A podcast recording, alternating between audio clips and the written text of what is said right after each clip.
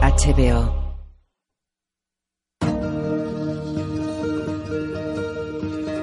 Timothy Olyphant, Ian McShane,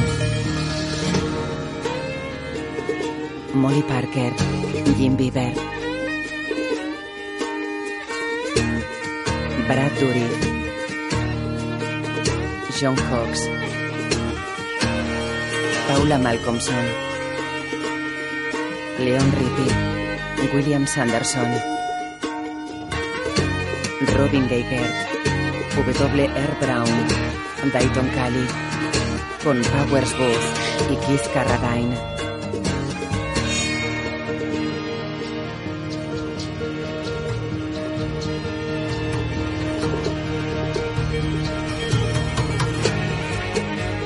Director de fotografía James Glennon.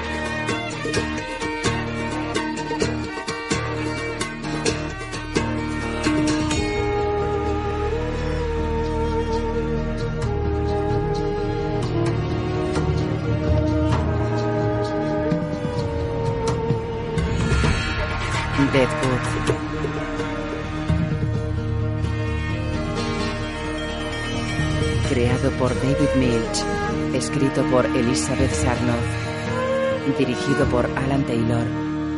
Había un hombre. Bill juega las cartas en el nuevo salón. Subo a 100. Veo esos 100. Joanny está sentada junto a Jack. Sobrevalora su jugada. Ah, Subo todo lo que me queda. 4.20 y las veo. Bill iguala la apuesta.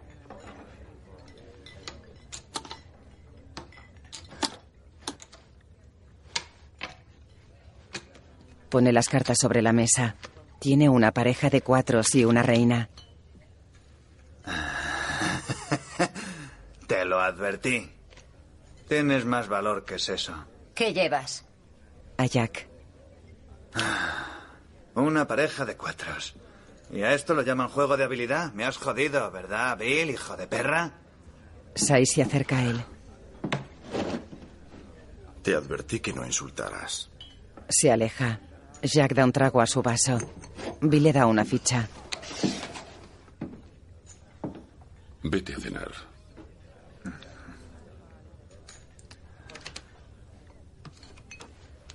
Bien. Te agradezco ese gesto. Acabas de ganarte un amigo. Se marcha. Sai se acerca a Ed. Hay quien no sabe acercarse a un barranco y no saltar. 20 para la casa. A Joanny. Se lo agradezco. ¿En qué va a gastarlo? Me parece que lo voy a guardar. Bebe. Bullock trabaja de noche en la construcción de la planta alta del almacén.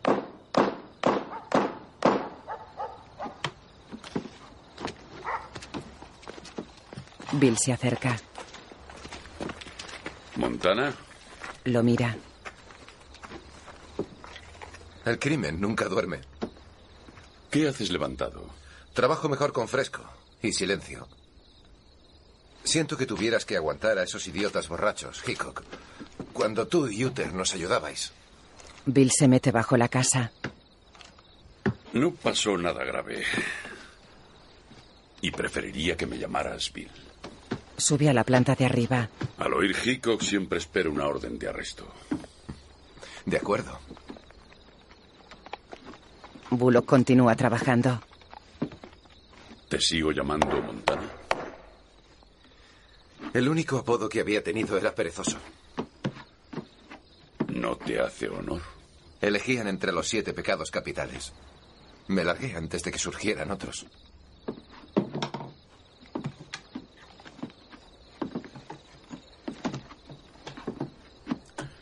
Esto parece una buena apuesta.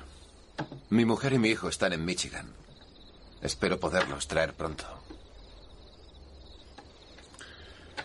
Lograrán que los Sioux firmen la paz. Muy pronto habrá ley aquí y lo que viene con ella. Me conformo con derechos de propiedad. ¿En serio? Yo me he casado hace poco. ¿De verdad? Mi mujer dirige un circo. Está en Cincinnati, esperando noticias de mi éxito. Sol y yo hemos apartado nuestra última artesa para ti. ¿Por qué no la usas, Bill? Solo me detiene el pensar en la idea de congelarme los huevos en un río. Y los cretinos que ganarían mi oro al póker. Estoy cansado. Ve a dormir. Yo seguiré aquí. No es mala idea. Bill se acerca a la escalera. Hasta mañana. Baja. Adiós, Bill. Bill lo mira desde el suelo. Mi padre me llamaba Cometa. Imita un cometa con la mano. Se aleja. Bullock sonríe. Charlie está sentado en la cama de su habitación. Entra Bill. Tenía que haberme ido a Cheyenne hace dos horas ya. ¿Y por qué no lo has hecho? Porque no aparecías. No sé qué coño te está pasando, Bill. Hickok se sienta en la cama dándole la ¿Te espalda. has quedado para arroparme? Si no quieres buscar oro, ponte a cargo de la ruta que voy a abrir. Hago lo que quiero hacer. Mentira. Llega un momento en que un hombre tiene que dejar de pelear consigo mismo y de sentirse más estúpido de lo que es. Por no poder ser algo que intenta ser cada día sin llegar una sola vez a la cena sin haberla jodido. No quiero luchar más. Lo entiende, Charlie. Y no quiero que me cuides más. ¿Quieres dejar que me condene como quiera?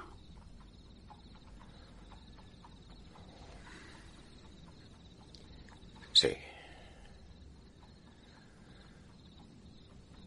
Entendido.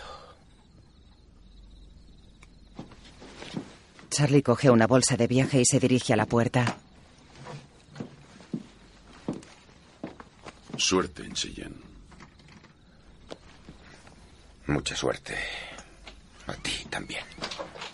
Se marcha. Al amanecer, Al mira por la ventana de su despacho. Ya me conoces. Yo no hago elucubraciones. Eh, si quieres explicarme por qué he de comprar una concesión sin valor, te escucharé. Madre mía. ¿Qué pasa? Ese hombre ha debido de tener un accidente. Dan lleva el cadáver de Brom sobre un caballo. Farnum se acerca a la ventana. Vaya. Parece muerto, ¿no? Sí. Alma lo ve. Yo había pensado devolverle su dinero para que no llamara a esos detectives. Ahora eso es innecesario. Haz la oferta a su mujer.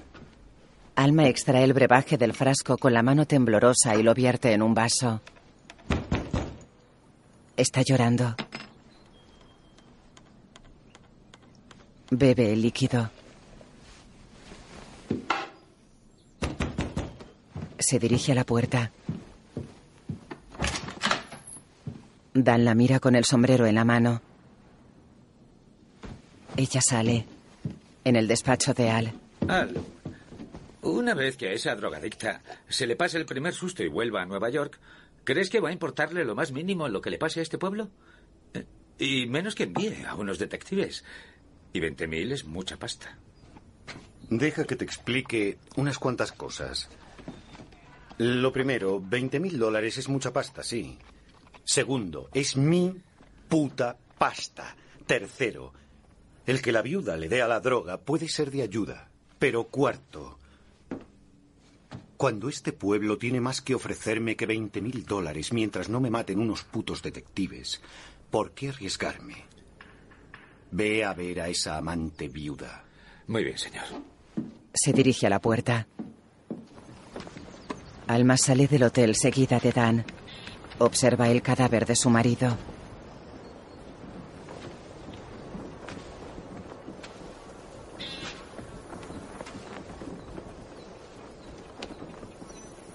Toca la herida de la cabeza.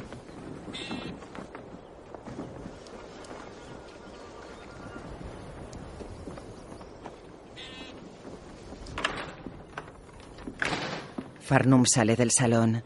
Al lo observa desde su despacho. Señora Garrett. Vaya, qué tragedia. ¿Necesita que llame al doctor? Para aliviar su dolor. Sí. Me gustaría ver al doctor. Claro. ¿Y a quién no? Le avisaré enseguida.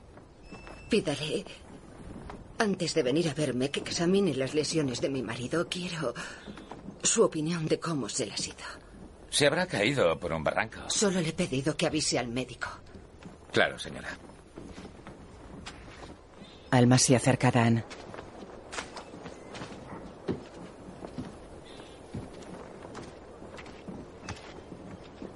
Él la mira. Eso pasó, señor Dority. Un accidente. Una caída accidental. Lo siento, señora. Sí, claro. Ella entra en el hotel. Dan mira a Farnum. Vamos, estúpido. Tira de las riendas del caballo que carga con el cadáver de Brom.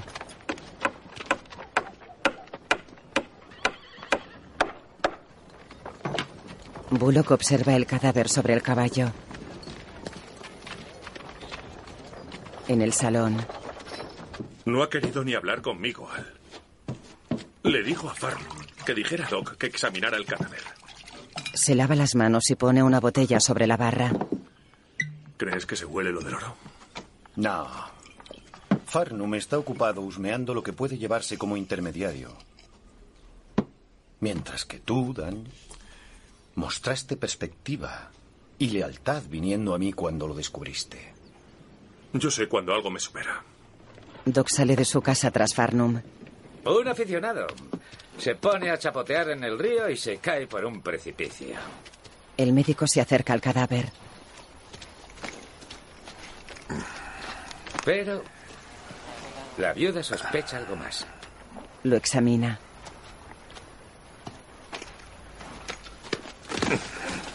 Cogen el cadáver entre los dos. Lo llevan a la casa de Doc y lo dejan sobre la cama. Sé que Al quiere que se vaya de aquí con el sabor de boca menos malo posible, Doc. Ya. ¿Y no crees que la muerte de su marido le dejará mal sabor de cualquier forma? La cuestión es si culpará al destino o a alguien del pueblo. Examina el cuerpo. ¿Qué está buscando? Seth corta una pija. Buenos días. ¿Has madrugado? No he dormido. La mujer que ese periodista nos señaló ayer ha perdido a su esposo. ¿El que compró la concesión de oro en el salón? Acaban de llevarle su cadáver al doctor. Star mira la estructura del almacén. ¿No has estado ocioso esta noche? Merrick se sirve un plato de comida en la cafetería del hotel. Entran Doc y Farnum. El periodista los observa. Alma abre la puerta de su habitación. He traído al médico. Por favor, pase. Sí. Cierra la puerta en la cara de Farnum. El médico deja su maletín encima de un banco.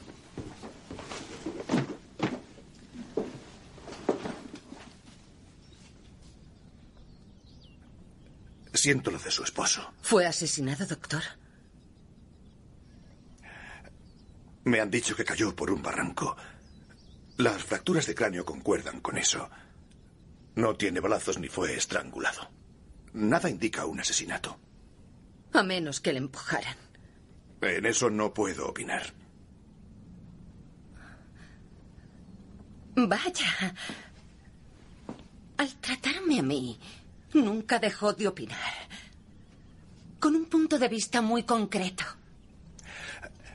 Le dije que no fingiera síntomas para conseguir laudano. Puede que usted no tenga la misma libertad para opinar en el caso de mi esposo como en el mío. Es que hay algo que se lo impida. Alguien tal vez.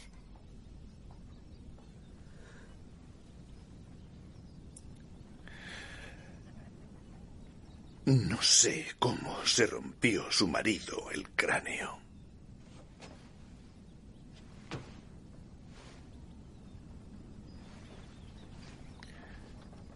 Es usted inteligente.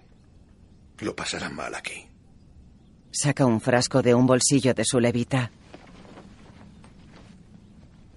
Lo deja sobre el tocador.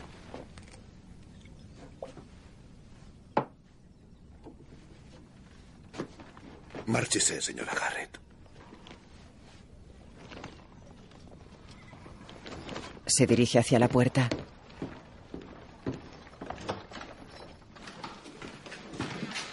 Farnum está en el pasillo. Doc pasa por su lado. ¿Cómo está? Baja. Farnum mira a la puerta. En el suelo de la habitación hay cristales rotos y en la pared una mancha de líquido.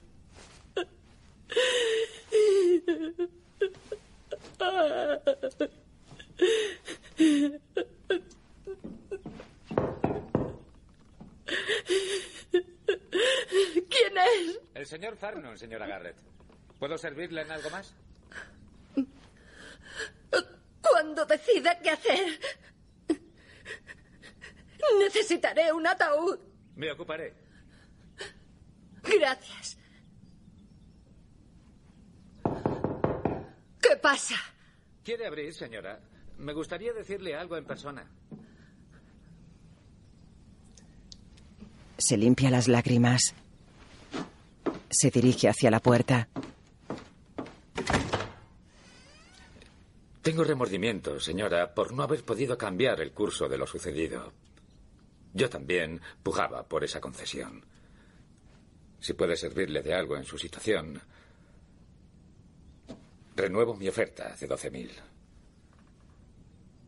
Ya sé que eso no le hará resucitar. No. Ambos lo sabemos. Le contestaré pronto. Bien, señora.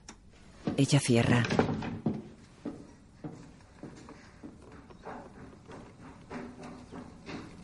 Bajo la cama hay un charco de laudano.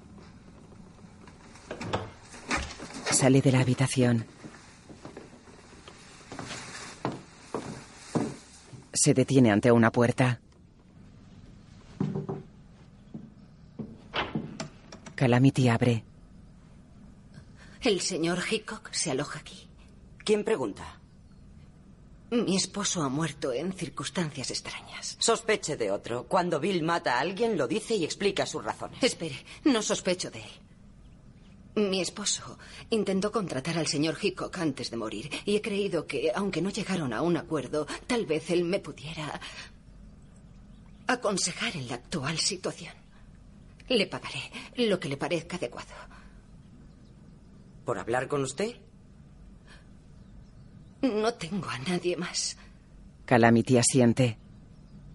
Le avisaré. Está durmiendo. Gracias. Siento lo de su esposo. ¿Me dice su nombre? Jane. Gracias, Jane. Espere en su cuarto. Tardará un rato en despertarse del todo. Bien. Seguro que no hace falta que le explique que en un sitio así un doctor que venga con frecuencia levanta sospechas. Eso depende de su nivel de exigencia, señor. Las quiero sanas. No se confunda. Entonces, ¿qué quiere que haga? Viernes y sábados por la mañana y cualquier día de entre semana nos parece bien. Vale, eso puedo arreglarlo. ¿Cuánto paga Swerengen por una visita? Um, 20 dólares. Las rutinas a todas las chicas.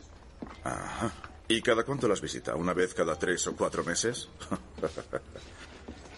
Veamos, ¿qué tal 50 dólares la visita tres veces a la semana? Hecho. Lubricantes. Bien. Vendré preparado, señora. Joan y Sai sonríen. Doc sale del salón Vela y Union. Un hombre con un maletín entra en el local seguido de un hombre que carga con dos maletas. Muchas gracias. Da una moneda al hombre. Buenos días. Lo mismo digo. ¿Dirige usted esto? Sight Oliver. Me llamo Crane y quiero una habitación, uso exclusivo de la caja fuerte y también jugar a los dados. Esto puede ser el inicio de una gran amistad, señor Crane. Le daré una habitación. Venga a mi despacho y le dejaré la caja fuerte. Coge su equipaje. Llévalo a mi habitación. Sospecho que se quedará con el maletín. Guárdese sus sospechas para sí y aumentarán las probabilidades de esa amistad. Se dirigen a un lugar apartado. ¿Qué tal? ¿Cómo estás, Sai? ¿Has hecho un gran trabajo aquí? Ah, ha sido Eddie. Hola, Andy. Hola, cielo. Se quita el sombrero. Bien, en marcha, manos a la obra. Podemos robar a Sai. ¿Qué tal un baño, una siesta y algo de sexo con una desconocida? Claro. Cuando estés listo, haz una señal. Por si no he hablado claro, quiero poner algo en marcha ya. Claro, Andy. Se dirige a su habitación.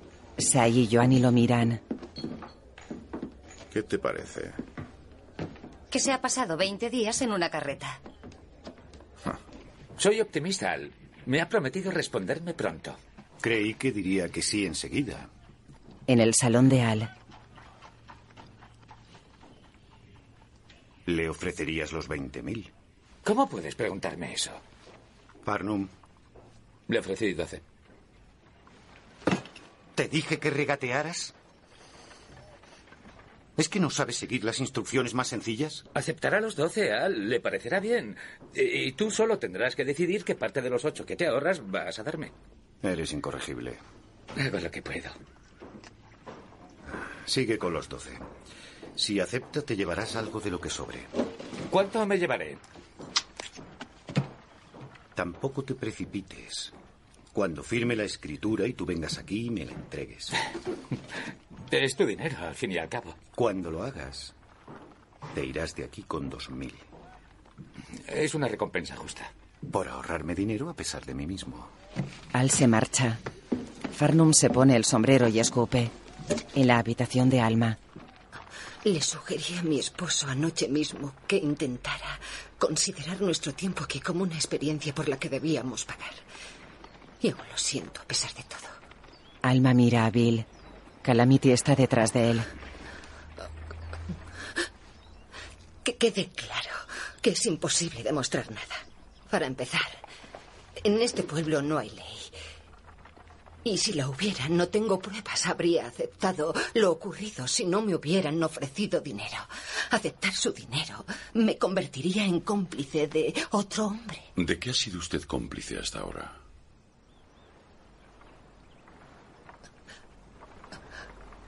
La mujer siente inevitablemente que tiene culpa en los problemas de su esposo.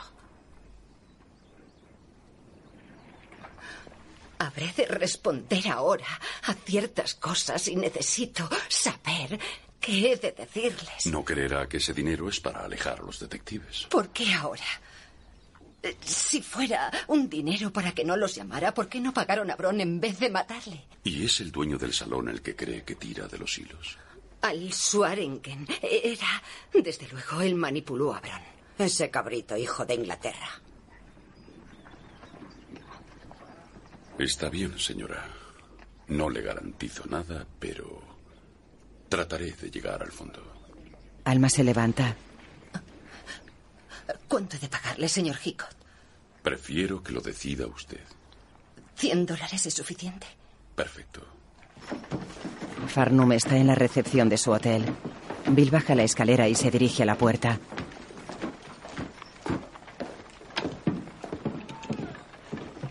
Farnum se pone el sombrero y le sigue.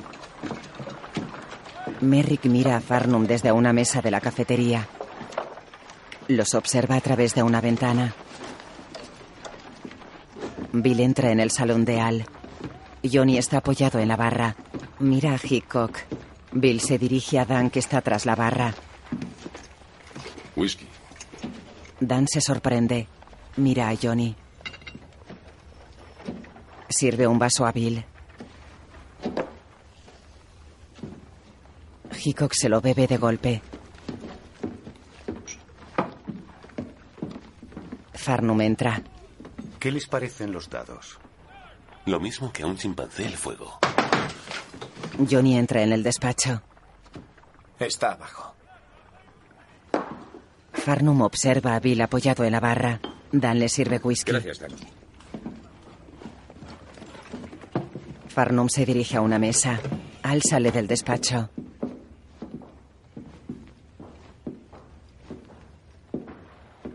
Mira a Bill desde el pasillo de la primera planta. Merrick entra en el salón. Se sienta en la mesa de Farnum y saca su libreta mirando a Bill. Al se pone tras la barra frente a Bill. Soy Al Swaringen, señor Hickok. Estos últimos días he estado metido en mi cuarto intentando recordar dónde podían haberse cruzado nuestros caminos y cómo habría podido ofenderle para que se aloje a menos de 20 metros de mi salón y no haya entrado ni una vez. Se toma un vaso de whisky. No hay póker. Bebe. Tan sencillo es. Dan, desmantela aquel rincón y pon una mesa de póker. No es necesario, señor Swaringen. Pienso que el póker apaga el ritmo de los sitios. Yo baso mi negocio en el alcohol, las putas y el faraón, pero hay personas a las que respeto. Ese tal Garrett que se cayó escalando. ¿El del este? Ese de la esquina quiere comprarle la concesión a la viuda. Pero ella no la venderá hasta que sepa lo que trama. ¿Y por qué me pregunta a mí? Ella cree que usted lo sabe. Al se toma otro vaso de whisky.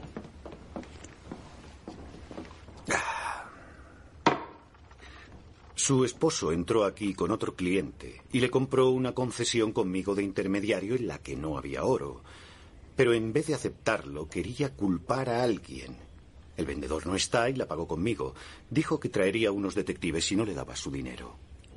Tengo un buen negocio y no lo he levantado pensando si las cosas son justas o no. No deseaba que los detectives se lanzaran sobre mí como una plaga de langostas. Así que hice un trato con ese cretino. Explore toda su concesión, le dije. Y luego, si no la quiere, le devolveré todo su maldito dinero. Y estuvo de acuerdo. Cuando estaba reconociéndola, el cretino va y se cae. Fue un accidente, pero su viuda se indigna por lo ocurrido. Hace que el doctor lo examine en busca de señales de asesinato. Mi visión de la plaga vuelve. Veo detectives llegando a mares. Pagados por la viuda. Reconozco que es una pobre víctima y cuyas buenas intenciones son conocer la verdad. ¿Cómo es que ese de ahí le ha hecho una oferta? También pujó por la concesión y aún quiere quedársela. Aunque el oro ya no esté ahí.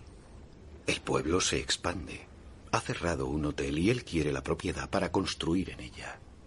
Bill lo mira sonriendo. Le diré eso a la viuda. Bebe. Espero que se lo muestre desde una favorable perspectiva. Al bebé. ¿Cuánto vale eso? ¿El qué? Esa perspectiva. ¿Qué precio tiene? Al sonríe. Vaya, Bill. Merrick se dirige a Farnum.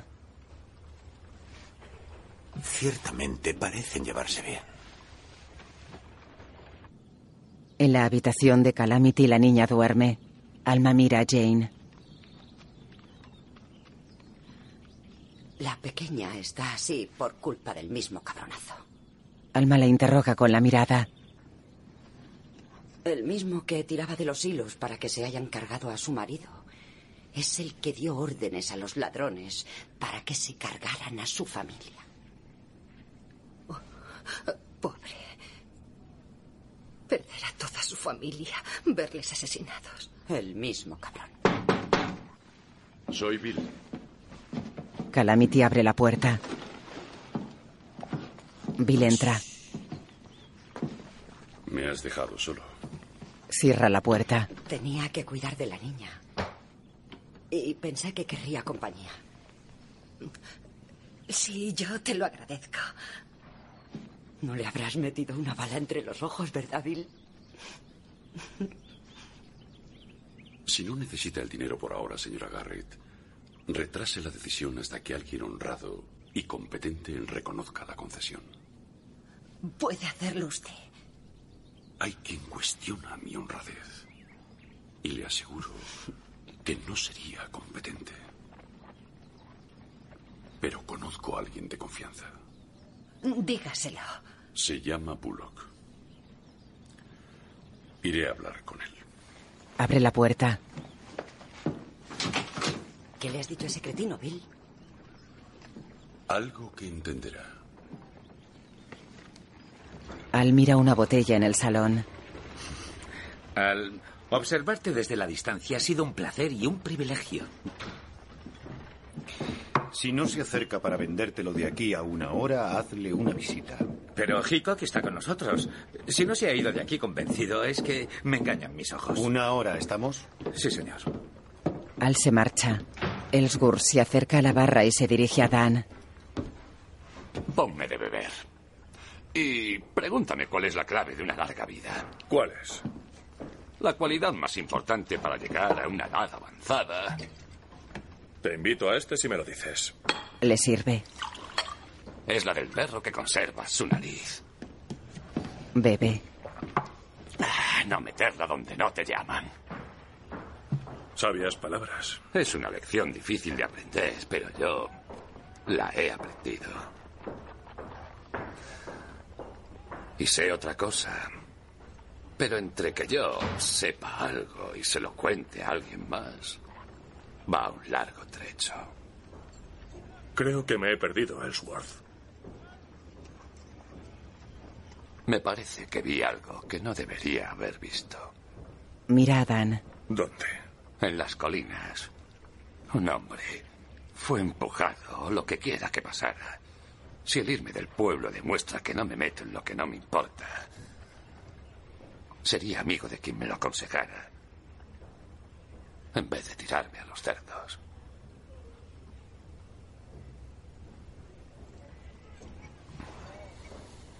Es mi filosofía de vida, Dan.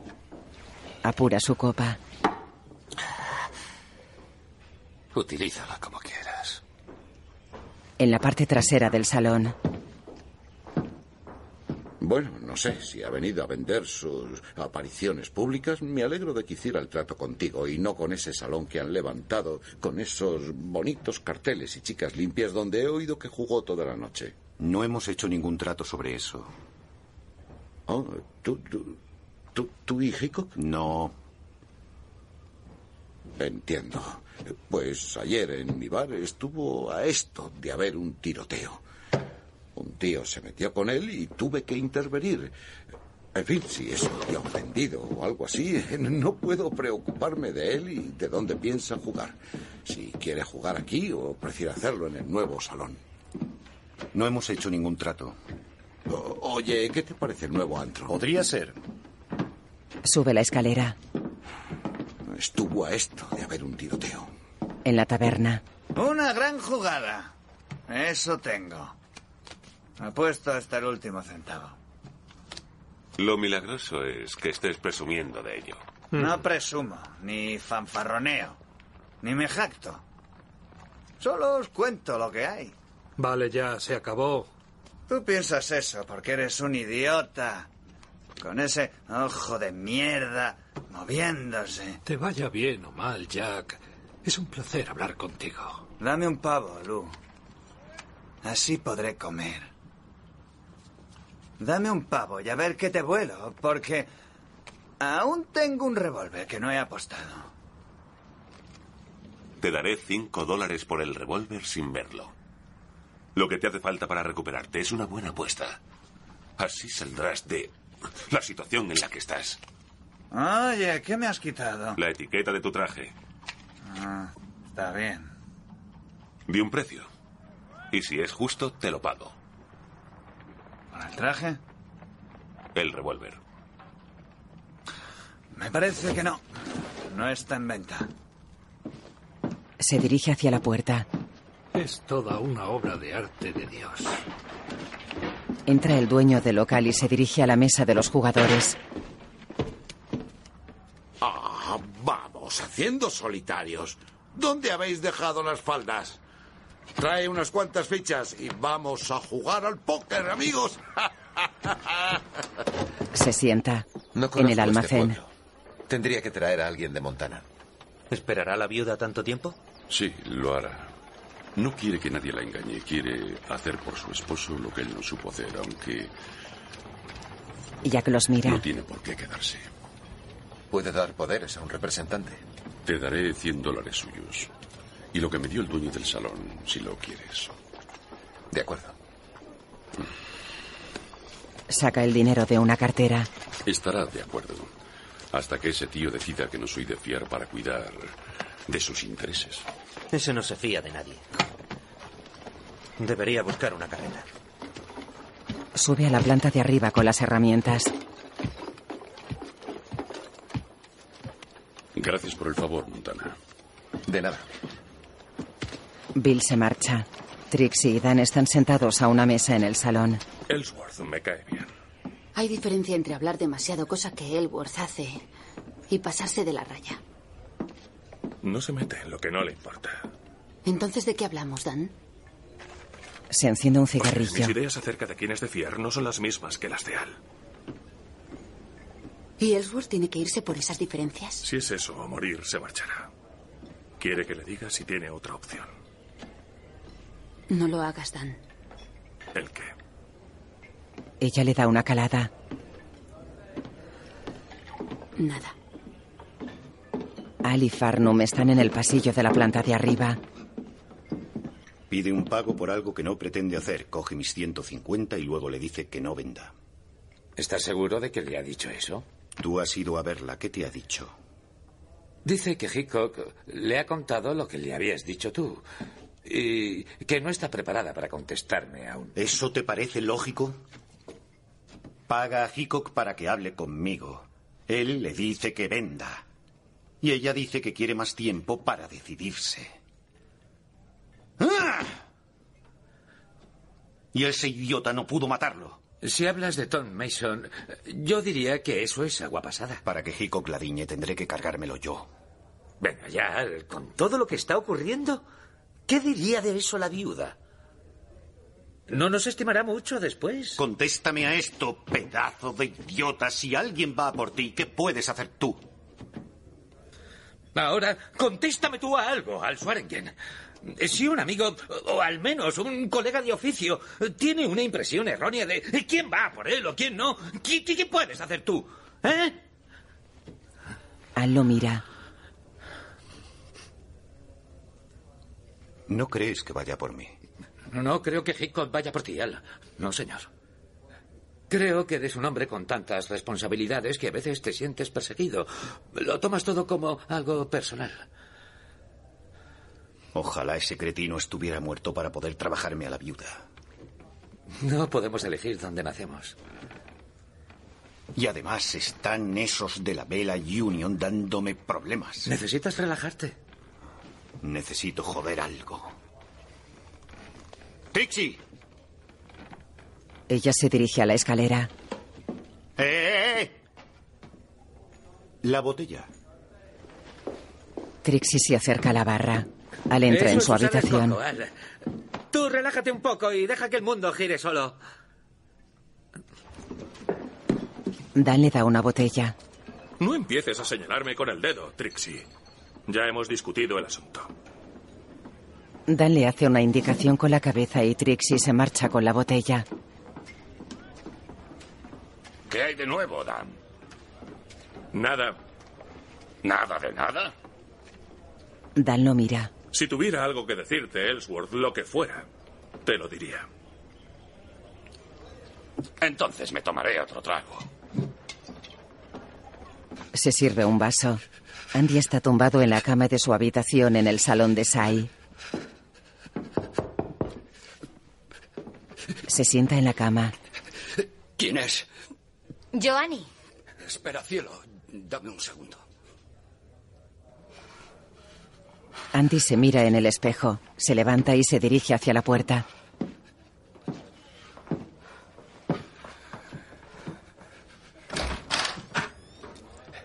Estaba dormido. Ella He entra. tenido que separar a las chicas. Se peleaban por darte un baño. Y yo voy y me quedo dormido. ¿Quieres estar con alguna? Si te soy sincero ahora, no me Se sienta. bien. Ella se sienta en la ha sido cama. un largo viaje. Y he oído confesiones peores. Esa es la verdad y espero que te la guardes. Sí, claro, Andy. Me encuentro fatal, te lo aseguro. Túmbate y te quitaré las botas. No deberías tocarme. ¿Y si fuera contagioso? Se tumba. Nadie se ha contagiado jamás por descalzar a otro, Andy. Pero si quieres, no me tomaré tantas libertades. En la planta baja. 50 dólares por número.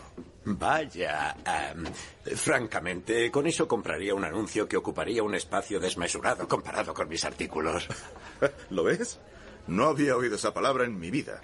Es su oficio, Sai. Él es escritor. ¿Juega usted a esto, señor Merrick? ¿Cómo dice? Oh, La mesa de dados. oh, no, no, no juego a los dados desde hace tiempo. ¿Puede que nunca? Am, si me guarda el secreto, no, nunca he jugado. Eh, puede que fuera un buen artículo. Un hombre aprende a jugar a los dados. Quedamos en 50, entonces. De acuerdo, es un buen trato. Em, casi me siento obligado a reprenderle, señor. Tres meses por adelantado. 50 por número. Vamos a buscar su dinero. ¿En serio? No deje que le robe, señor Merrick, cuando le enseñe a jugar. Joanny se acerca a Sai. ¿Quién está con Andy? Nadie, no está bien. ¿Necesita al médico? Puede que sí. Joder. Joder. Ya te dije que no me gustaba su aspecto. Llama a un hombre de pelo y barba canosa. Que nadie entre ni salga de la habitación 8. Trae al médico. Dile que se ha caído alguien. A Joanny. Te lo dije. En la habitación de Alma. Gracias por su ayuda. Esperaré a que el señor Bullock me diga algo. ¿Puede decirme cuándo espera dejar el pueblo? Aún no lo sé.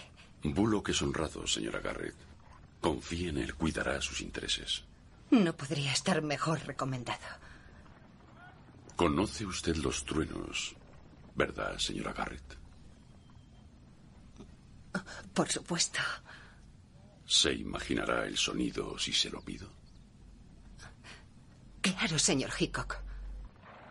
Su esposo y yo tuvimos una conversación. Le dije que se fuera si no quería acabar mal.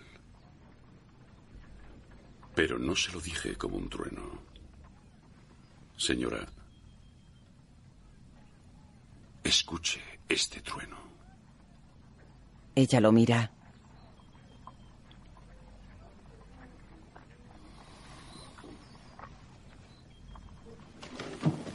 Bill se levanta.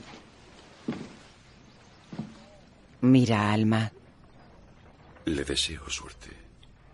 Gracias por su ayuda, señor Hickok. Bill se dirige a la puerta.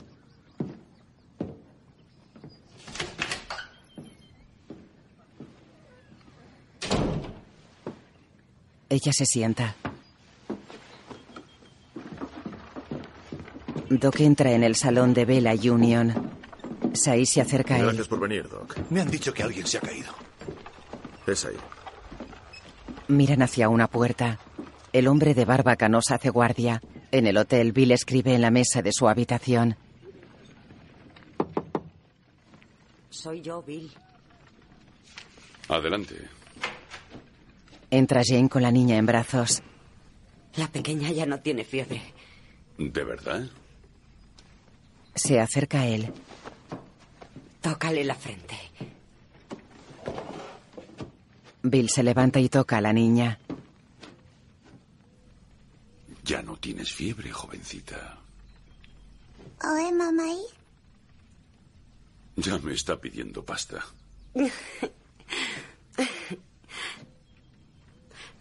Oye, ¿cómo ha ido con Bullock?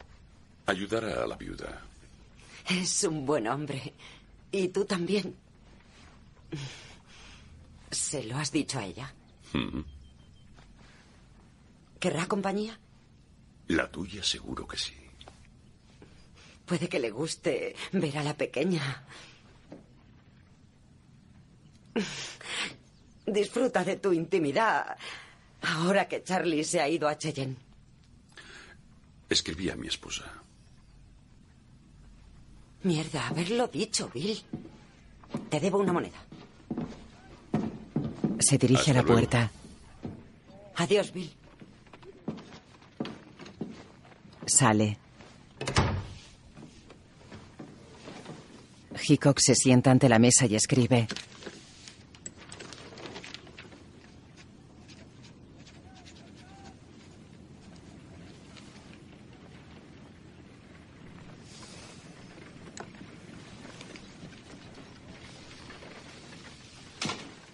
Se levanta. Se coloca un fajín.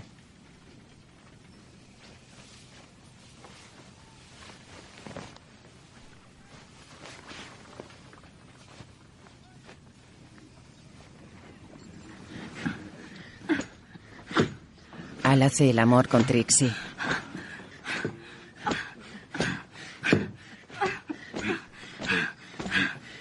Doc atiende a Andy. Respire profundamente. A mi espalda, cómo me duele. Escuche, voy a darle algo para el dolor. ¿Qué tiene, doctor? Eh, yo diría que al caerse cayó de espaldas. Tengo la espalda rota. Yo no sé cómo caería. ¿Quién dijo que se cayó? Claro que si esas pequeñas escaras le suben por el tronco y la cara, lo que tiene es otra cosa. Deme algo, me duele. Tranquilo, Andy. Le calmaré el dolor. Perdió a su amigo en el fuego. Bill sale a la calle.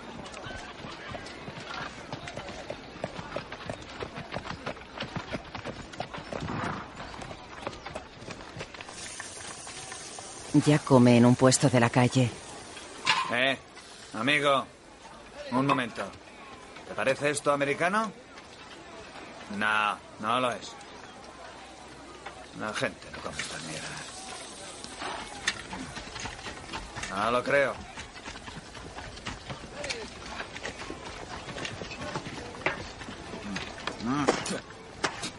Escupe la comida.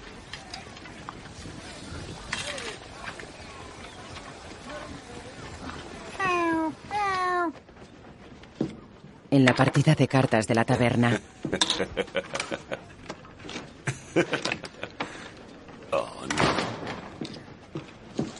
entra Bill y se dirige a la barra. El tabernero se acerca a él. Le da dos palmaditas en el brazo. El camarero le cambia el dinero por fichas. Bill se dirige a la mesa. Caballeros. ¿Qué hay, Bill? Se quita la levita y la deja sobre el respaldo de la silla. Se quita el sombrero y lo cuelga en un perchero. Se sienta. El dueño se acerca y le da sus fichas. Bill deja una sobre la mesa. En la habitación de Calamity, Mi padre siempre estaba conmigo, desde que era pequeña. Los problemas, las dificultades y tristezas no existían. No lo permitía. La velada en que me presenté en sociedad supe después que solo había podido asistir escapando literalmente de ciertos problemas legales.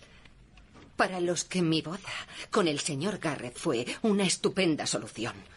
Estupenda. Jane la mira. La niña juega con un Durante abanico. la boda recuerdo que mi padre me susurró. Cariño, nunca podré pagarte por lo que vas a hacer, pero podré pagar las deudas. Dijo pensar en ti, con él, en ese sitio dejado de Dios. Es casi insoportable. Se refería a su esposo. Yo dije, puede que muera. Habitación de Al. Él se separa de ella y se sienta en la cama.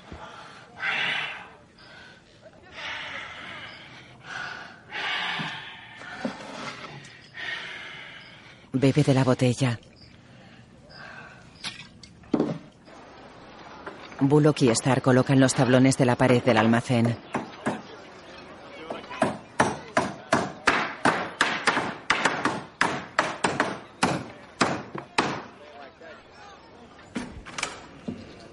Jack entra en la taberna y se dirige a Bill apuntándole con una pistola. Hickok está de espaldas a él.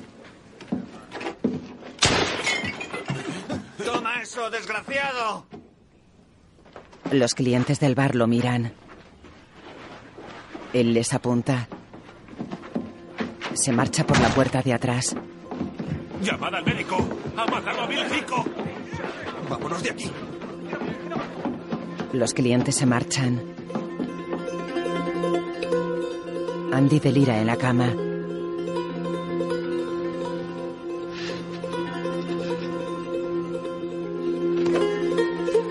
Ya corre por las calles del pueblo con la pistola en la mano.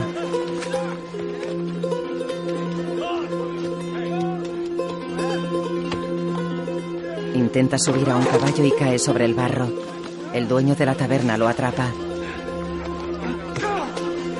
Le golpea. Lo levanta y se lo llevan entre varios. Star y Bullock observan a la gente corriendo.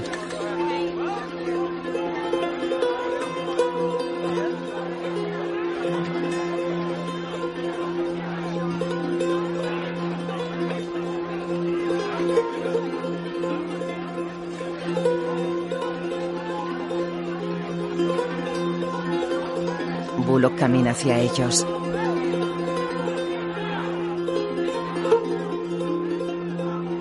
Jane miran por la ventana. Calamity retrocede. Toca en la espalda de Alma y señala a la niña. Sale de la habitación. Al mira por la ventana de su dormitorio. Observa a la gente agarrando a Jack. Jane sale del hotel. Bullock se acerca a ellos.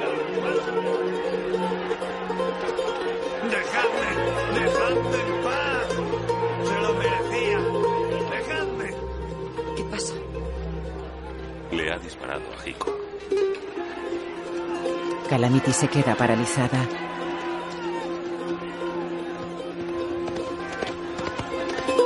Un hombre cabalga con la cabeza de un indio en la mano.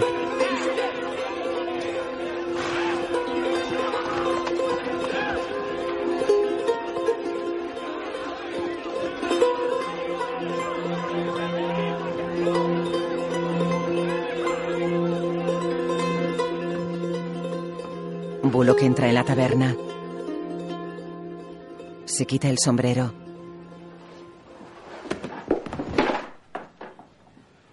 Hickok cae al suelo. Bullock se acerca a él.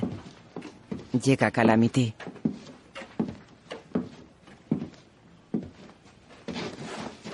Bullock se arrodilla ante él. Calamity llora.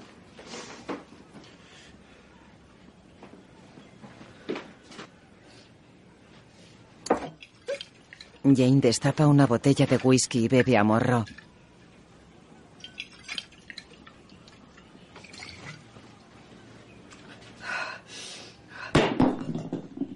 Tira la botella al suelo. Bullock llora.